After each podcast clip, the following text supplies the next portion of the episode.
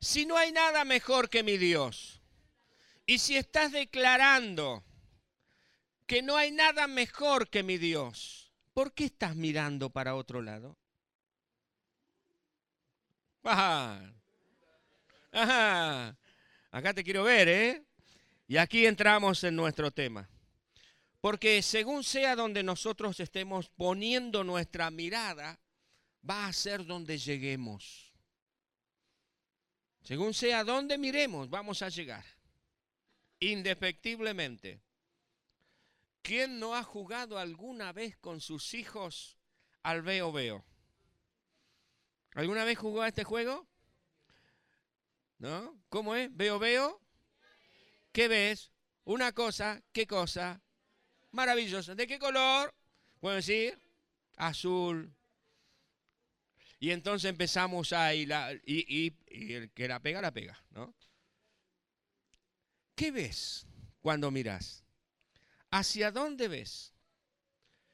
Muchachos y chicas, al transitar por la vida, nosotros, al considerar las distintas circunstancias que nos rodean, sobre todo en nuestra época, en nuestro tiempo, en eh, la hora actual, la hora actual, no la de ayer ni la de mañana, hoy por hoy, al considerar las circunstancias, ¿dónde ponemos nuestra mirada? ¿Hacia dónde hemos mirado? Teniendo una, una situación sociopolítica económica muy, muy inestable.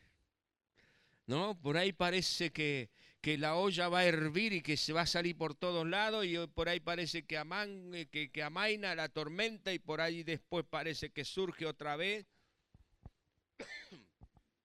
No sabemos, no sabemos en realidad mucho de lo que va a pasar, cambios muy interesantes en todos los órdenes. ¿Hacia dónde miramos? ¿Hacia dónde se dirige nuestra mirada? Porque a veces nos encontramos como la famosa tira este, cómica del Chapulín Colorado, ¿no? Vemos que la cosa está difícil y decimos, ¿y ahora? ¿Cómo decía? ¿Y ahora? ¿Quién podrá defendernos? Y ojo que terminamos de cantar. ¿Qué terminamos de cantar? No hay nada mejor que mi Dios. Terminamos de cantar No hay nada mejor que mi Dios.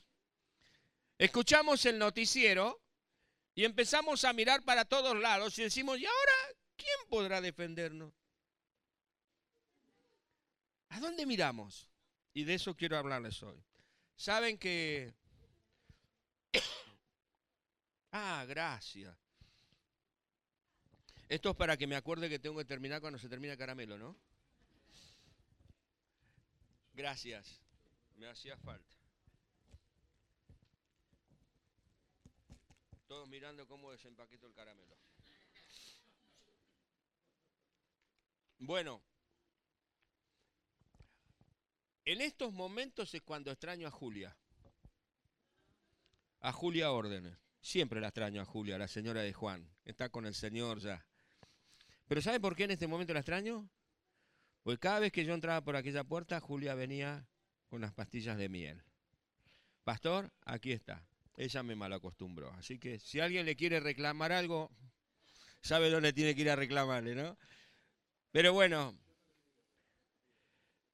¿sabe que se cuenta que en una oportunidad había una construcción bastante grande que se estaba realizando?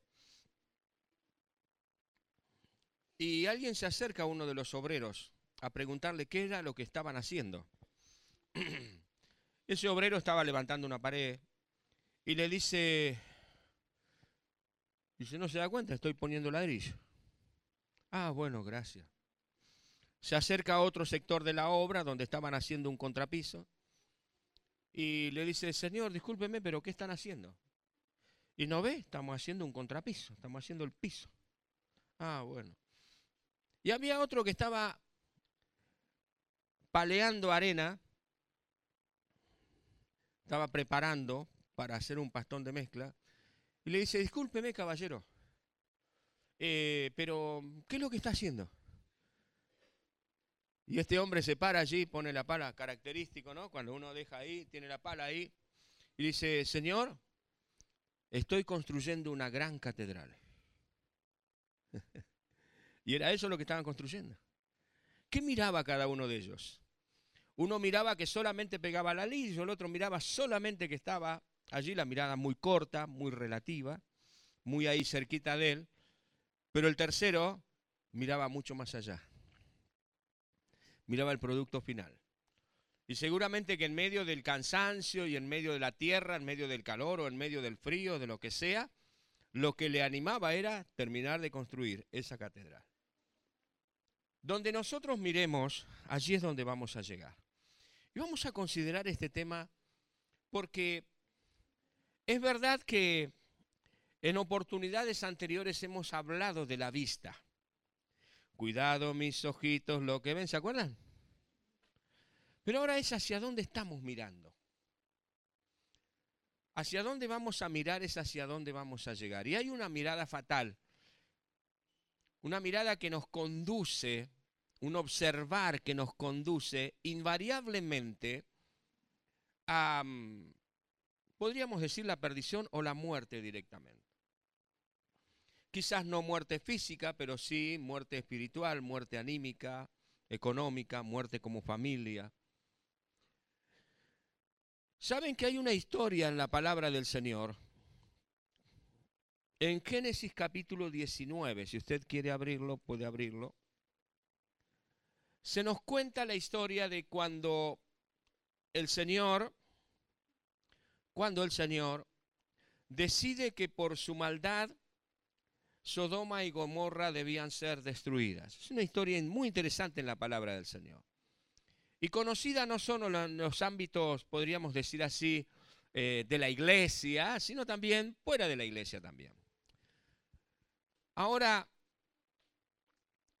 Dios decide, Dios decide destruir estas ciudades, Sodoma y Gomorra. Pero ¿por qué decide destruirlas? Porque eran conocidas, eran conocidas estas ciudades por la decadencia moral por la, por la violencia, la gran depravación humana que existía en ese momento, por el robo, por toda esa situación, esta autodestrucción que inclusive ellos estaban teniendo.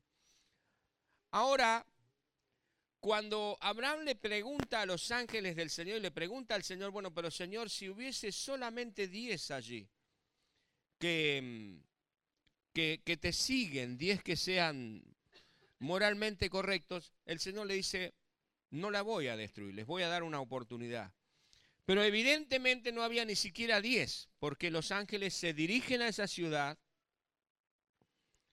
y hablan con Lot y su familia.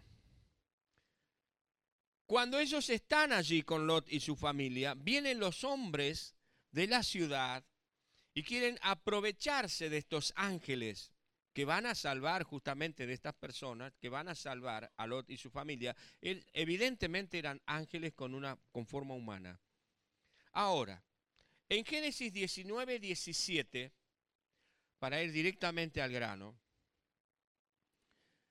dice que los ángeles sacaron a Lot y a su familia de la ciudad y les dijeron lo siguiente, y cuando los hubieron llevado fuera de la ciudad, cuando los hubieron llevado fuera de la ciudad, le dijeron a Lot y a su familia, escapa por tu vida.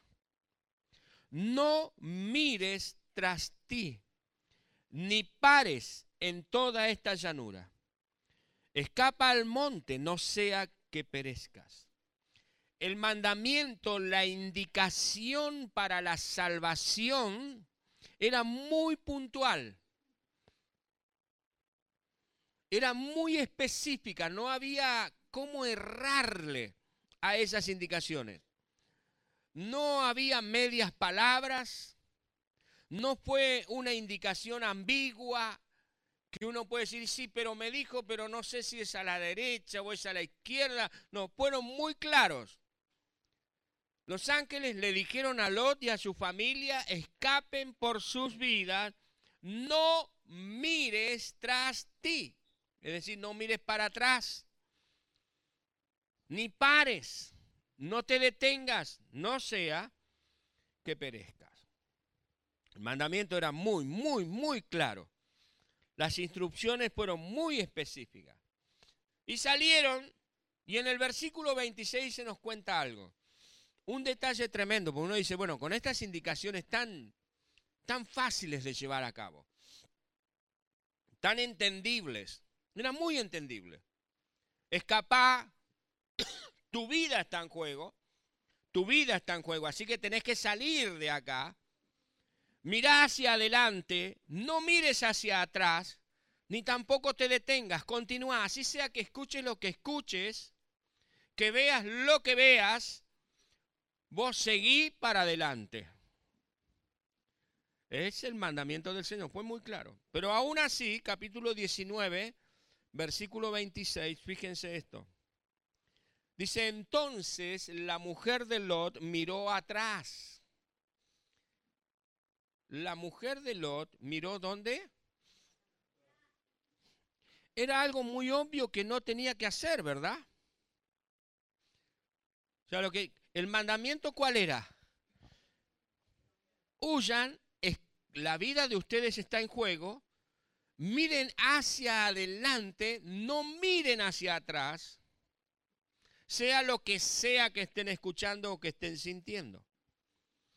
Pero esta mujer miró atrás y ¿qué pasó? Y se volvió estatua de sal. Por lo tanto, no alcanzó la salvación.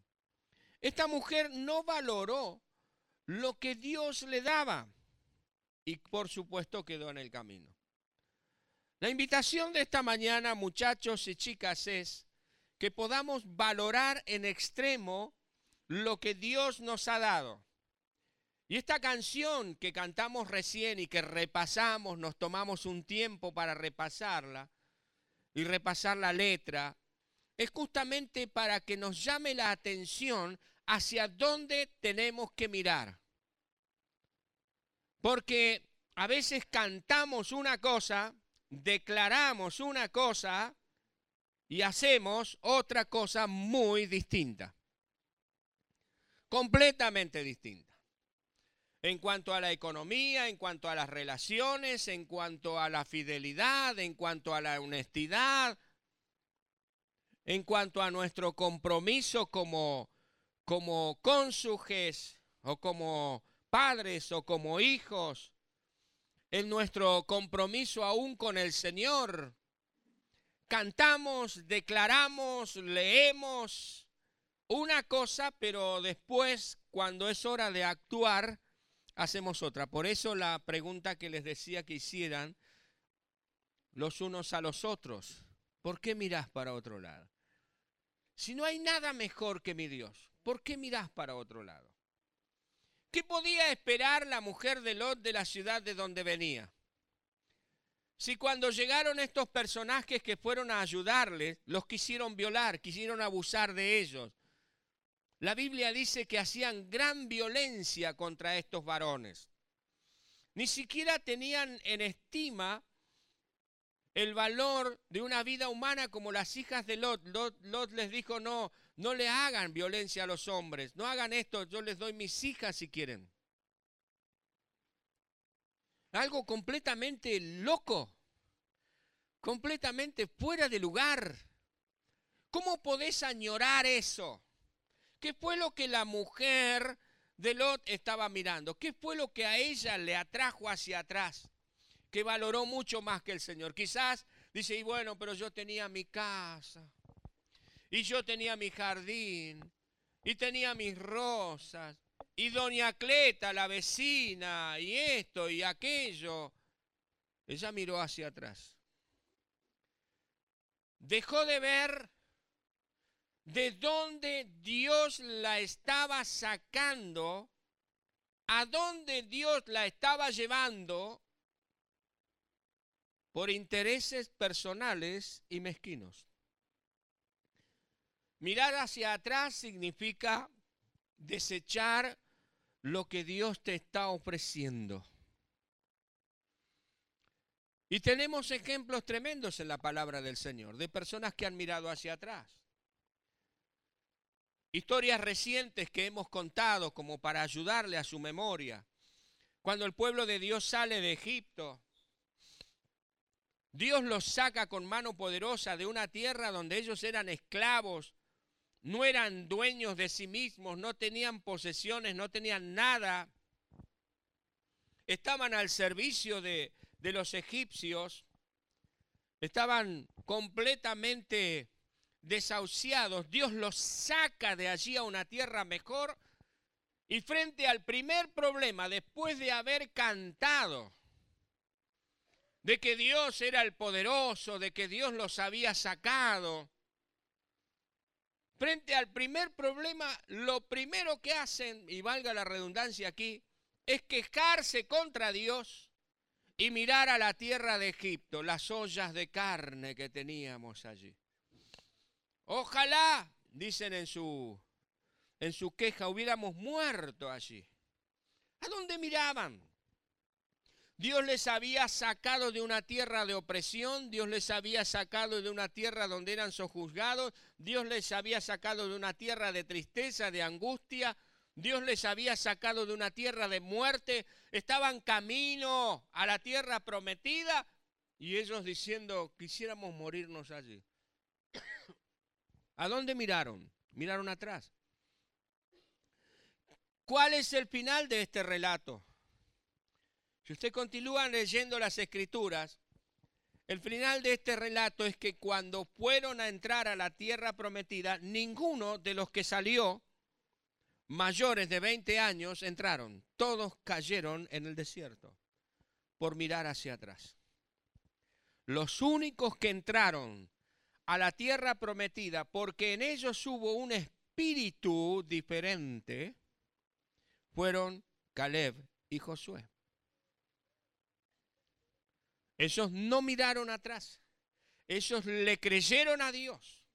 Y aún frente a las perspectivas más oscuras que había, ellos dijeron, vamos adelante porque al enemigo lo comeremos como a pan. Ellos le creyeron a Dios. Ellos le creyeron a Dios. Mirar atrás es ser conformistas. Es decir, bueno, ya tengo, ya, ¿para qué me voy a preocupar por más? Mire hermano, hermana, muchachos y chicas, en esta vida quien se detiene se muere. No puedes detenerte, no puedes decir ya lo alcancé todo, ya lo tengo todo, ya no necesito más. Porque Dios ha declarado, Dios ha dicho que Él está convencido con respecto a nosotros de cosas mejores. No puedes detenerte, no puedes decir, bueno, a nivel familiar ya llegué hasta acá, voy a tratar de retener lo que tengo. No, porque donde trataste de, retener lo que tenés, lo perdés. Porque no creces. Tengas la edad que tengas.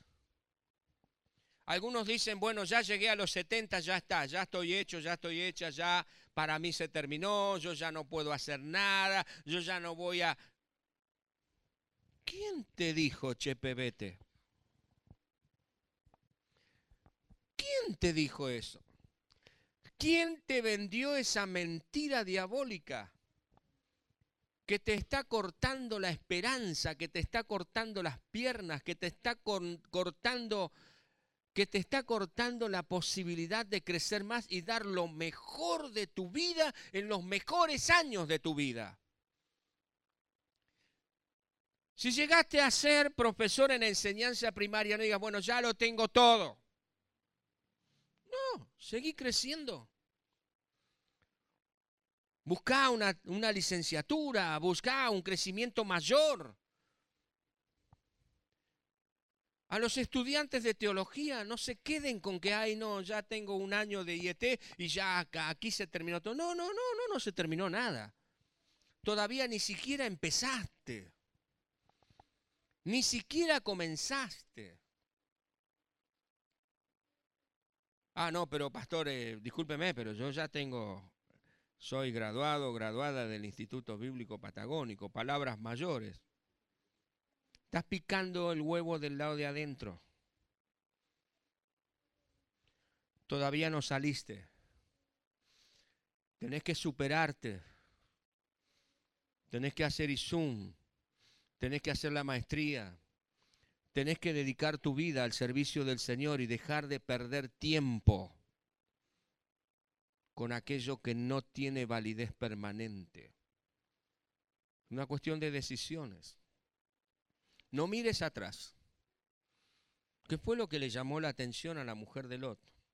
A veces lo que dejaba. Y por mirar lo que dejaba, eso le impidió alcanzar lo que Dios le daba.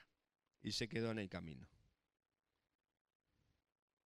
que podamos ver y ver más allá.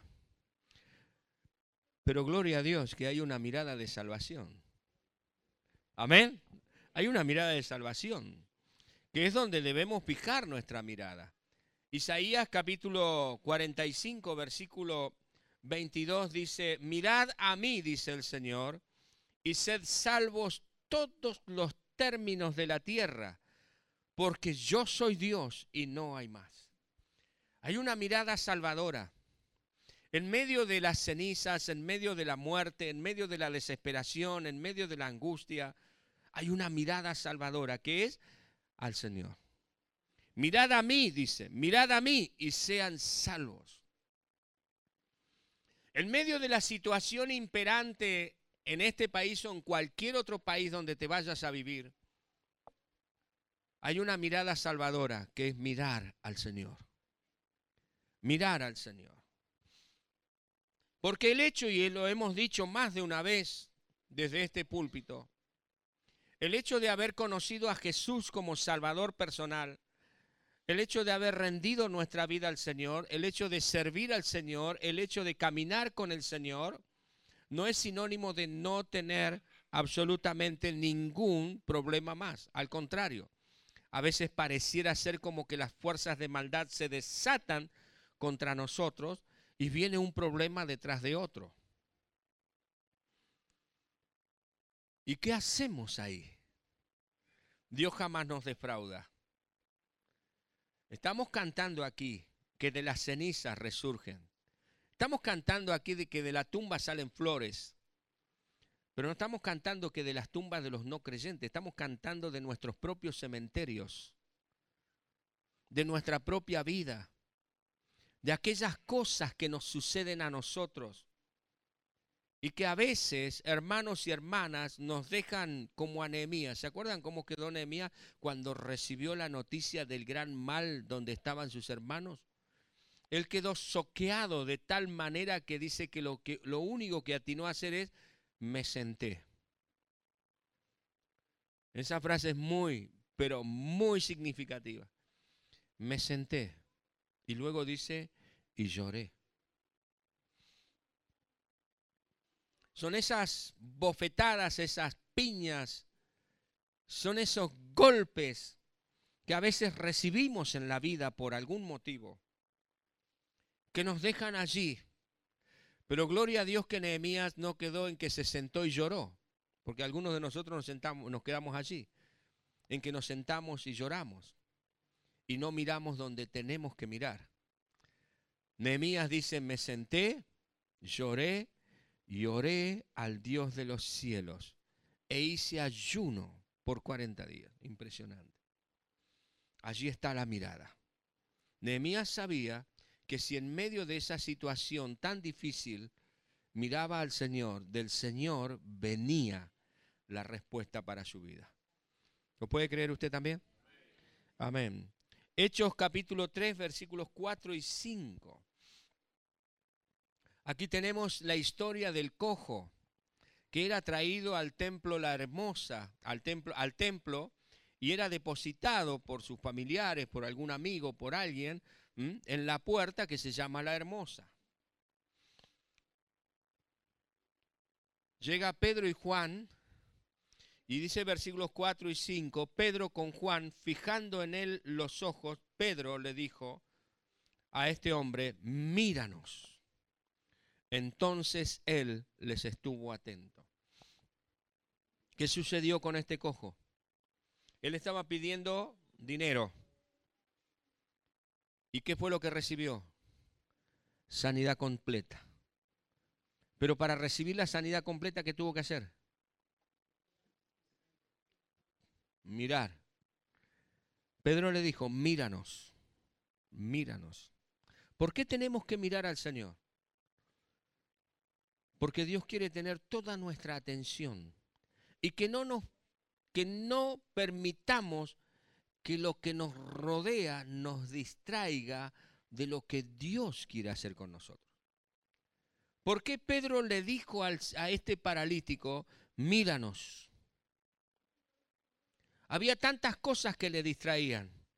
La gente entraba al templo y él estaba esperando recibir limosna, entonces corría la latita para acá, corría la latita para allá, estaba atento a lo que el de la estaba atento a lo que el mundo le podía ofrecer. Pero él necesitaba fijar su atención en aquello que Dios quería darle.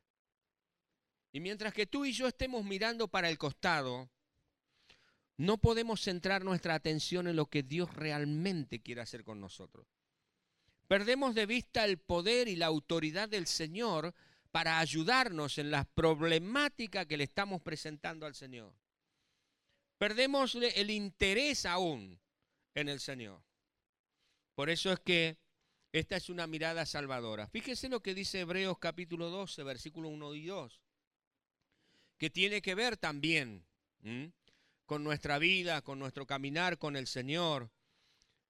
Y esto hay que leerlo al contexto de Hebreos capítulo 11, donde se habla de los héroes de la fe que han enfrentado leones, que, en fin, cuántas situaciones difíciles donde se nos habla, se nos habla de Noé, se nos habla de Moisés, se nos habla de tantos héroes de la fe. Capítulo 12 dice, por tanto nosotros también, teniendo en derredor nuestro tan grande nube de testigos, despojémonos de todo peso ¿Quién se despojó del poncho para ir a donde estaba Jesús? Que dijo, Jesús, hijo de David, ten misericordia. El ciego, ¿se acuerdan? Bartimeo. Dice, em, despojémonos de todo peso y del pecado que nos asedia y corramos con paciencia la carrera que tenemos por delante. Y aquí viene la clave. Puestos los ojos en quién? En Jesús. Ni siquiera dice, fíjense el camino. No dice miren para abajo el camino, no, dice puestos los ojos en Jesús, porque sea lo que sea que haya en el camino, si yo pongo mis ojos en el Señor, el Señor me va a ayudar a atravesarlo, a vencerlo, a superarlo. El Señor dijo, ninguno que poniendo su mano en el arado mira hacia el costado o hacia atrás es digno de ser mi discípulo.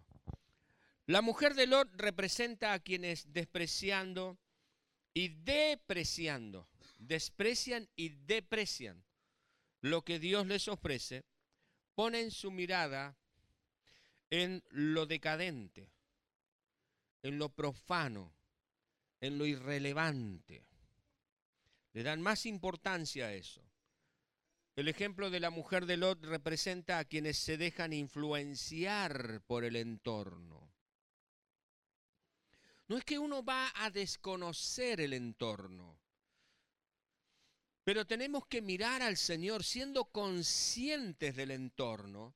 Hemos de obedecer al Señor y mirarle a Él. Correr mirándole a Él.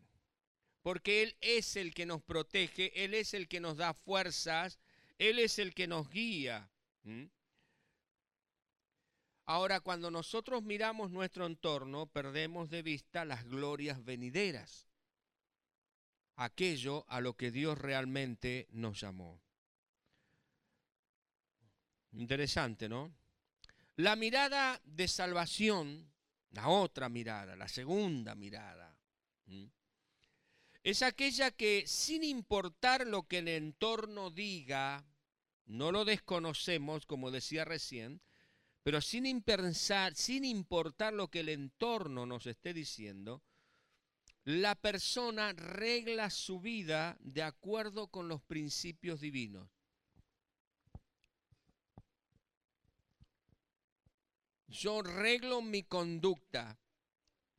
Yo reglo mi vida de acuerdo a las enseñanzas de la palabra de Dios, sea lo que fuere que digan mis compañeros de escuela, mis profesores, mis alumnos, mis maestros, mis vecinos, mis vecinas y aún los más cercanos también.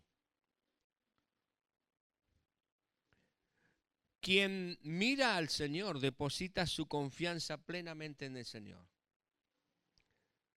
Sin dejar de ver lo que sucede a su alrededor, se eleva por sobre lo que sucede en este tiempo, en este tiempo, hermano querido y hermana, si usted no se eleva por sobre lo que nos está rodeando, sucumbe. Es menester, es necesario, imperioso que elevemos nuestra mirada al Señor. Para ver lo que hay, tenemos que mirar al Señor. El Señor Jesús le dijo a los, discípulos, un principio les dio. Alcen sus ojos y fíjense que los campos están listos para la siega. Ese principio no solamente tiene que ver con levantar nuestros ojos y ver personas que necesitan a Jesucristo urgentemente. Ese principio tiene que ver con levantar nuestros ojos y ver lo que realmente hay en el camino y lo que Dios tiene para nosotros. Para ver lo que Dios tiene, debemos alzar nuestros ojos Génesis capítulo 13, versículo 14. Dios lo lleva a Abraham después que Lot se fue y lo dejó a él con lo peor de la tierra.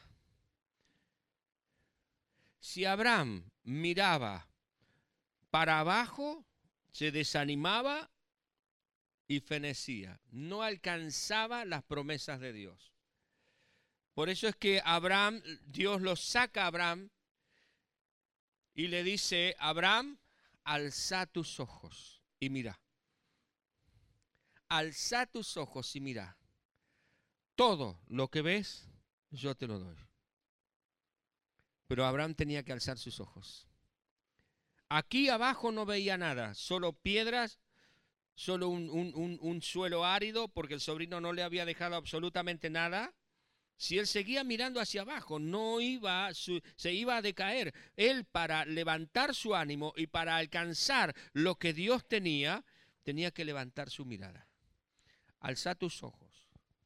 Deja de considerar tanto las circunstancias. Deja de lamentarte tanto por el entorno que te rodea. Levanta tu mirada. Levanta tu mirada y empezá a ver lo que Dios tiene para vos.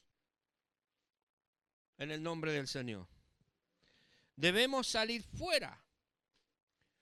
Cuando los ángeles se presentan en el versículo 15 eh, del capítulo 15 de Génesis, los ángeles se presentan a Abraham y Abraham le dice, Señor, mira, yo no voy a tener descendencia, qué sé yo, que aquí, que allá, cómo va a ser el tema. Entonces dice, la palabra del Señor que Dios lo llevó afuera, Abraham. Dios lo llevó fuera. Quiere decir que Abraham estaba dentro de su tienda, él estaba orando al Señor, estaba hablando con Dios desde adentro y estaba viendo su, su realidad. Y la realidad puede ser esa. Pero para ver lo que Dios tenía necesitaba salir, salir de su entorno, salir. Y salir no necesariamente es salir físicamente. Tú tienes que salir de aquello que está embotando tu mente, de aquello que está embotando tus sentidos. Tienes que, que salir de esto. Y tienes que mirar al Señor. El Señor le dijo a Abraham que salía, dice versículo 15, lo llevó fuera y le dijo, mira ahora los cielos y cuenta las estrellas si las puedes contar. Y le dijo, así será tu descendencia si no, no sales de tu embotamiento mental, anímico y espiritual, si no buscas al Señor, no puedes encontrar la maravilla que Dios tiene para ti. Porque Dios no es escaso para contigo, mi hermano y hermana. Dios no es escaso para ti, iglesia del Señor. Abundantemente el Señor quiere coronarte de bendiciones. Y pero pastores que no lo veo, es que no lo vas a ver si no salís de esa posición. No lo vas a ver si no mirás al Señor. No lo vas a ver si, si no dejas si no de mirar hacia atrás como la mujer de Lot. Colosenses 3:2 dice, poned la mira en las cosas de arriba, no en las de la tierra. Pregunto nuevamente, ¿dónde estás mirando? ¿Dónde están puestos tus ojos? Pon tu mira en las cosas de arriba. Pon tu confianza en las cosas de arriba. Pon tu confianza en el Señor. Pon tu confianza en la misericordia de Dios. Pon tu confianza en el amor de Dios. Pon tu confianza en las promesas de Dios. Pon tu confianza en la provisión del Señor. Pon tu confianza en el aliento que Dios te da. No pongas tu confianza en las cosas de la tierra. Recuerda siempre, mi querido hermano y hermana, que el cielo y la tierra pasará. Pero la palabra de Dios jamás, jamás pasará. Pon tu confianza en el Señor. Amén.